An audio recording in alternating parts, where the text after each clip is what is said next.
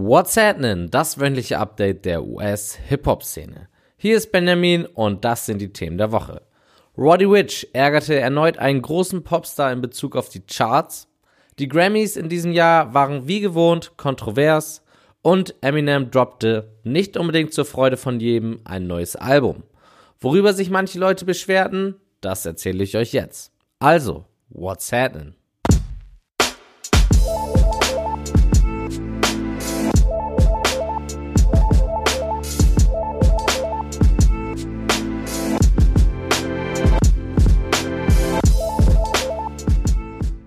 Am 17. Januar hat der selbsternannte Rap-God Eminem aus heiterem Himmel ein Album gedroppt und damit, wie es halt so ist bei einem M-Release, die Schlagzeilen in den nächsten Tagen dominiert.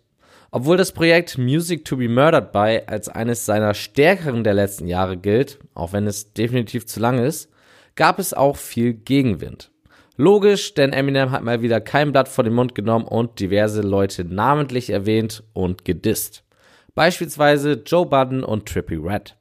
Während Joe sich darüber beschwerte, dass M ihn nach all den Jahren und trotz Joes Ruhestand immer noch disst, wusste Trippy Red nicht mal, warum er gedisst wurde und machte sich stattdessen darüber lustig, dass ein 47-Jähriger einen 20-Jährigen disst, mit dem er rein gar nichts zu tun hat.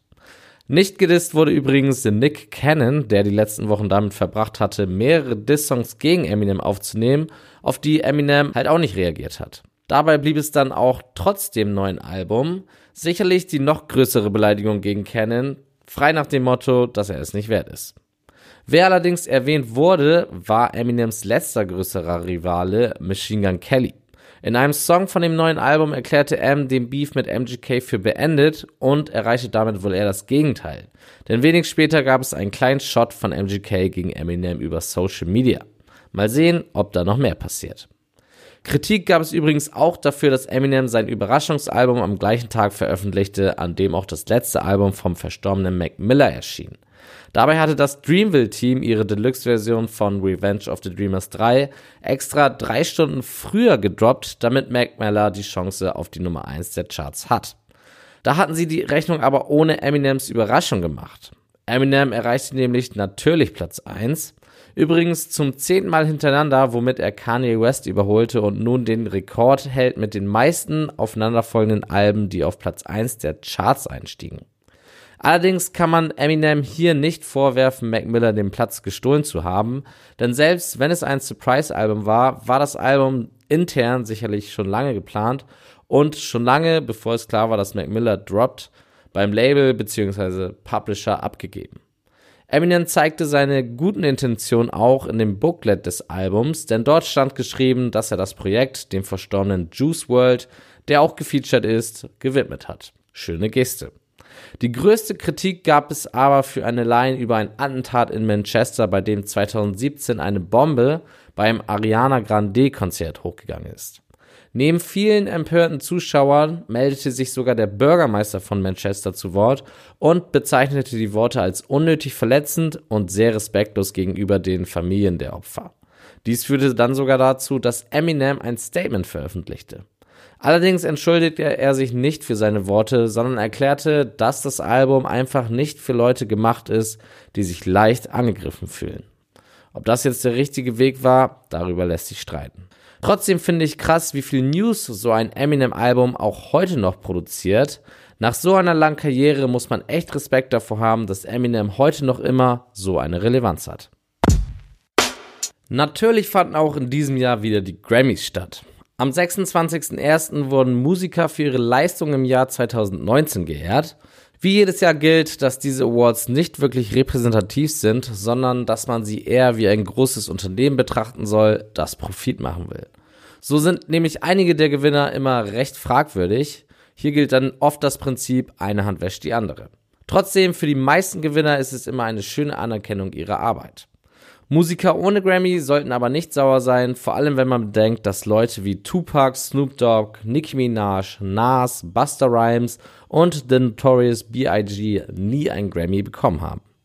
Passend zu dieser Frechheit wurde Hip-Hop in den genreübergreifenden Hauptkategorien dieses Jahr auch so gut wie gar nicht nominiert. Deswegen gab es auch einen Rundumschlag von Diddy bei der Pre-Grammy-Show. Er gewann dort den Industry Icon Award, kritisierte die Grammys dann aber in seiner Dankesrede und sagte, dass Black Music noch nie von den Awards respektiert wurde und sie jetzt 365 Tage Zeit haben, das zu ändern. Er wünscht sich, dass die Künstler wieder die Kontrolle erhalten und es allgemein mehr Transparenz und Vielfältigkeit gibt. Mal schauen, ob das was bringt. Kommen wir zu den Gewinnern in den diesjährigen Hip-Hop-Kategorien. 21 Savage und J. Cole gewannen mit A Lot den Rap-Song des Jahres und jeweils ihren ersten Grammy. Nipsey Hussle wurde mit dem Award für die beste Rap-Song-Performance mit Higher und die beste Rap-Performance mit Rex in the Middle geehrt und Anderson Park räumte zwei Awards in den R&B-Kategorien ab. Einmal den für die beste R&B-Performance mit dem Song Come Home und einmal den für das beste R&B-Album mit seinem Werk Ventura. Die wichtigste Kategorie pro Genre ist immer das Album des Jahres. In der Rap-Kategorie waren mit Tyler the Creators Igor, Dreamville's Revenge of the Dreamers 3, Championships von Meek Mill, I Am Greater Than I Was von 21 Savage und The Lost Boy von YBN Corday auch passende, weil sehr starke Alben nominiert.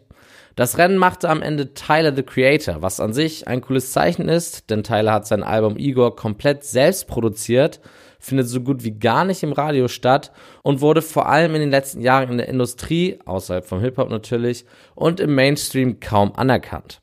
Über den Sieg freute er sich selbst allerdings nicht so richtig, stattdessen warf er den Grammy-Komitee mehr oder weniger Rassismus vor. Grob übersetzt sagte er folgendes. Immer wenn wir, und mit wir meine ich Leute, die so aussehen wie ich, Musik machen, die Genres sprengt, werden wir in die Kategorie Rapper Urban gepackt und ich mag das Wort Urban nicht. Für mich ist das einfach nur eine politisch korrekte Art, das N-Wort zu sagen und ich frage mich, warum wir nicht einfach in Pop sein können. Zitat Ende. Das ist in der Tat eine interessante Sicht auf die Dinge, die auch bei mir persönlich etwas bewegt hat, denn ich hatte mir vorher nie so richtig Gedanken gemacht über das Wort Urban, vor allen Dingen nicht in Bezug auf Musikgenres. In Zukunft werde ich versuchen, dieses Wort zu meinen.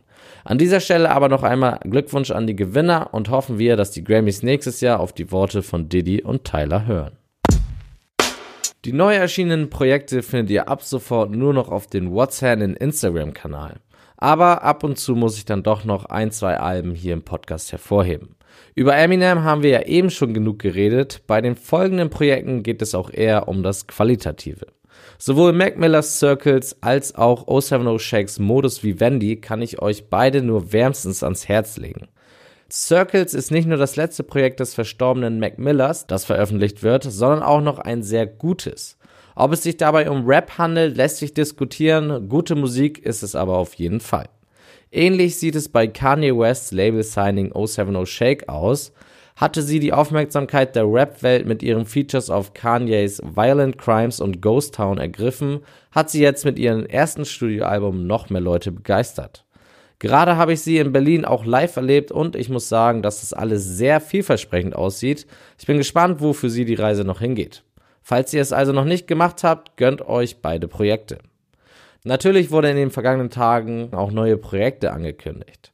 Pop Smoke, über den bzw. über dessen Probleme wir gleich noch reden werden, wird Meet the Woo 2 am 7. Februar veröffentlichen. Zwei Wochen später, am 21.02., gibt es mit Still Flexing, Still Steppin' ein neues Projekt von NBA Youngboy. Wieder eine Woche später, am 28.02., gibt es dann ein Album, auf das ich mich persönlich sehr freue, My Turn von Lil Baby. Laut dem Rapper Fivio Foreign soll auch im Februar ein Mixtape von Bobby Schmörder kommen. Das ist ziemlich überraschend, denn Bobby sitzt aktuell seit 2014 im Gefängnis und soll, wenn es gut läuft, erst im Dezember freikommen. Aber anscheinend gibt es vorher noch neue Musik von ihm. Eine etwas ungewöhnliche Albumankündigung kam von Walker Flocker Flame.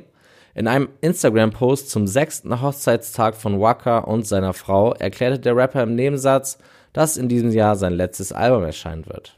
Nice. Ebenfalls in diesem Jahr wird es auch ein neues Scuba Q Album geben und zum Schluss gibt es noch News zum nächsten Album der Migos. Culture 3 wird dieses Jahr im Sommer erscheinen und der letzte Teil der Culture-Reihe sein.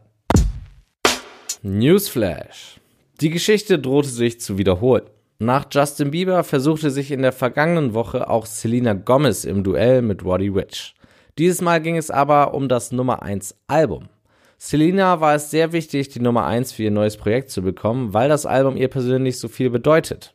Ganz so verzweifelt wie JB war sie zwar nicht, aber immerhin fuhr sie persönlich mit ein paar Freunden in umliegende Supermärkte und kaufte alle dort vorhandenen Kopien ihres Albums. Und was war Roddys Strategie? Ein Tweet mit der Aussage, dass die Leute Rare von Selena Gomez streamen sollen. Ziemlich genau das also, was er bei Justin auch gemacht hat. Sich zurückgelehnt und die anderen machen lassen. Am Ende gewann aber dieses Mal wirklich der Popstar, wenn auch nur knapp. Roddy muss aber nicht traurig sein, denn den Nummer 1 Song mit The Box hat er immer noch. Kodak Black wird aller Voraussicht nach am 14. August 2022 aus dem Gefängnis freikommen. Das wurde diese Woche bekannt, nachdem er in ein neues Gefängnis verlegt wurde. Die Verlegung kam kurz nachdem der Rapper in einem öffentlichen Statement davon geredet hat, dass das Gefängnispersonal ihn versucht, langsam umzubringen. Kodak meinte beispielsweise, dass das Personal seine Post nicht abschickt beziehungsweise verspätet an ihn gibt, dass er ab und zu kein Essen bekommt, dass ihm medizinische Hilfe untersagt wird und dass er verprügelt wurde. Die Verlegung hat zwar nichts mit den Anschuldigungen zu tun, weil es normal ist, dass Straftäter ihre Strafe nicht ausschließlich in ein Gefängnis verbringen, aber Codex Familie denkt trotzdem über eine Klage nach. Das sind auf jeden Fall beängstigende Aussagen von Kodak, hoffen wir also nur das Beste für ihn. Übrigens auch im Polizeigewahrsam befand sich ein gewisser Pop Smoke für kurze Zeit. Dem Newcomer wird vorgeworfen, einen Rolls Royce gestohlen zu haben. Eigentlich hatte er sich den Wagen für einen Videodreh für eine Nacht geliehen, ihn danach aber nicht mehr zurückgebracht. Stattdessen ist Smoke mit dem Wagen von New York nach Kalifornien gefahren. Über GPS konnte der Besitzer das Auto orten und dann gestohlen melden, weshalb Smoke dann letztendlich auch verhaftet wurde. Aktuell ist er wieder frei. Seine Mutter musste für die 250.000 Dollar Kaution das Familienhaus verkaufen. Aber am 3. Februar kommt es zum Gerichtstermin, bei dem ihm bis zu 10 Jahre Haft drohen. In der letzten Folge hatte ich berichtet, dass 6 9 aufgrund des erhöhten Sicherheitsrisikos, ausgehend von anderen Gangmitgliedern im Gefängnis, seine Haftstrafe gerne zu Hause absitzen wollte. Dieser Antrag wurde aber abgelehnt und so muss 6 9 bis auf weiteres bis November 2020 im Gefängnis verweilen. Wie er sich nach seinem Gefängnisaufenthalt schützen will, ist auch schon durchgesickert. Er will aus New York wegziehen, ein Fort Knox ähnliches Haus beziehen, quasi eine Festung, und ein Team aus Ex-Polizisten und Ex-Soldaten als seine Security anheuern. Das Ganze artet echt immer mehr zu einem Actionfilm aus Neue Security muss er sich aber sowieso holen, denn wie bekannt wurde, ist selbst für seine alten Bodyguards das Sicherheitsrisiko mittlerweile zu hoch. Ich glaube, wir alle erinnern uns noch an ASAP Rockys Aufenthalt im schwedischen Gefängnis letztes Jahr. Tatsächlich hat sich damals sogar der Präsident der Vereinigten Staaten, Donald Trump, eingemischt. Das wurde damals von der Hip-Hop-Community eher negativ aufgenommen, aber ASAP selbst stellte jetzt in einem Interview klar, dass er zwar nicht mit der Politik des Präsidenten übereinstimmt, aber dass er sehr dankbar war für die Hilfe des Weißen Hauses und sich bei Trump sogar persönlich am Telefon bedankt hat. Seit letzter Woche ist die Todesursache von Juice WRLD bekannt und der erste Verdacht hat sich bestätigt, Juice starb an einer Überdosis. Fans können sich wohl dennoch auf neue Musik von ihm freuen, denn wie sein Team verkündete, sitzen sie auf ca. 2000 unveröffentlichten Songs von Juice und überlegen gerade, wie und ob sie diese releasen. Glückwünsche gehen raus an 50 Cent, der unter der Woche für seine Karriere im Musikbusiness einen Stern auf dem Hollywood Walk of Fame erhalten hat. Seine Einführungsrede hielt niemand Geringeres als sein guter Freund Eminem, der ein paar Anekdoten aus ihrer gemeinsamen Vergangenheit erzählte. Glück im Unglück für PB Rock. Während eines illegalen Straßenrenns verlor der Künstler die Kontrolle über sein Auto und rammte drei parkende Fahrzeuge. Sein BMW wurde zum Totalschaden, aber glücklicherweise erlitten PNB und seine Beifahrerin nur kleinere Verletzungen. Logischerweise wurde er aber verhaftet wegen rücksichtslosen Fahren und dem Fahren unter Drogeneinfluss, Weed in diesem Fall, angezeigt. Jay-Z's Partnerschaft mit der NFL steht immer noch in der Kritik, weil er damit angeblich Colin Kaepernicks Kampf gegen soziale Ungerechtigkeit hintergeht.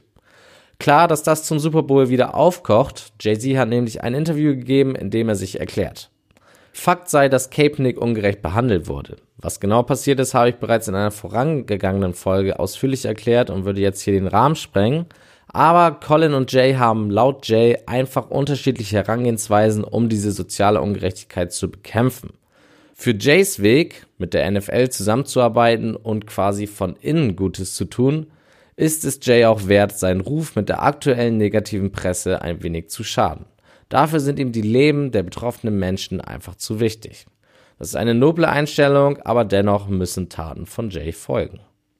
Den Abschluss macht eine schöne Nachricht. DJ Khaled ist zum zweiten Mal Vater geworden und hat nach Ashad jetzt mit Alam einen weiteren Sohn. Mal schauen, ob der auch Namensgeber eines Albums wird. Neben Eminem hat mit Lil Wayne auch noch eine zweite Legende in den letzten Tagen ein Album gedroppt. Passend dazu liefert Weezy auch ein wenig Promoarbeit ab. Deswegen empfehle ich euch auch sein Interview mit den Drink Champs. Hier erhaltet ihr einen interessanten Einblick in die manchmal ziemlich wundersame Welt des Rappers. Die zweite Empfehlung ist eine Herzensangelegenheit. Gönnt euch die neue Doku über den Rapper Wiz der MC. Einfach weil Wiz in der Kategorie Deutsche, die auf Englisch rappen gehört und dementsprechend Support verdient hat. Zudem hat er gerade sein Tape Growing Teeth gedroppt, welches auch in Übersee Beachtung findet. Beispielsweise in großen Spotify-Playlisten und von Lyrical Lemonade. Gönnt euch also. Die Links zu den beiden Empfehlungen findet ihr auch auf whatsapp.de im Beitrag zu dieser Sendung. Und damit entlasse ich euch für diese Woche. Folgt at whatsappnpc bei Instagram und bis zur nächsten Woche. Reingehauen.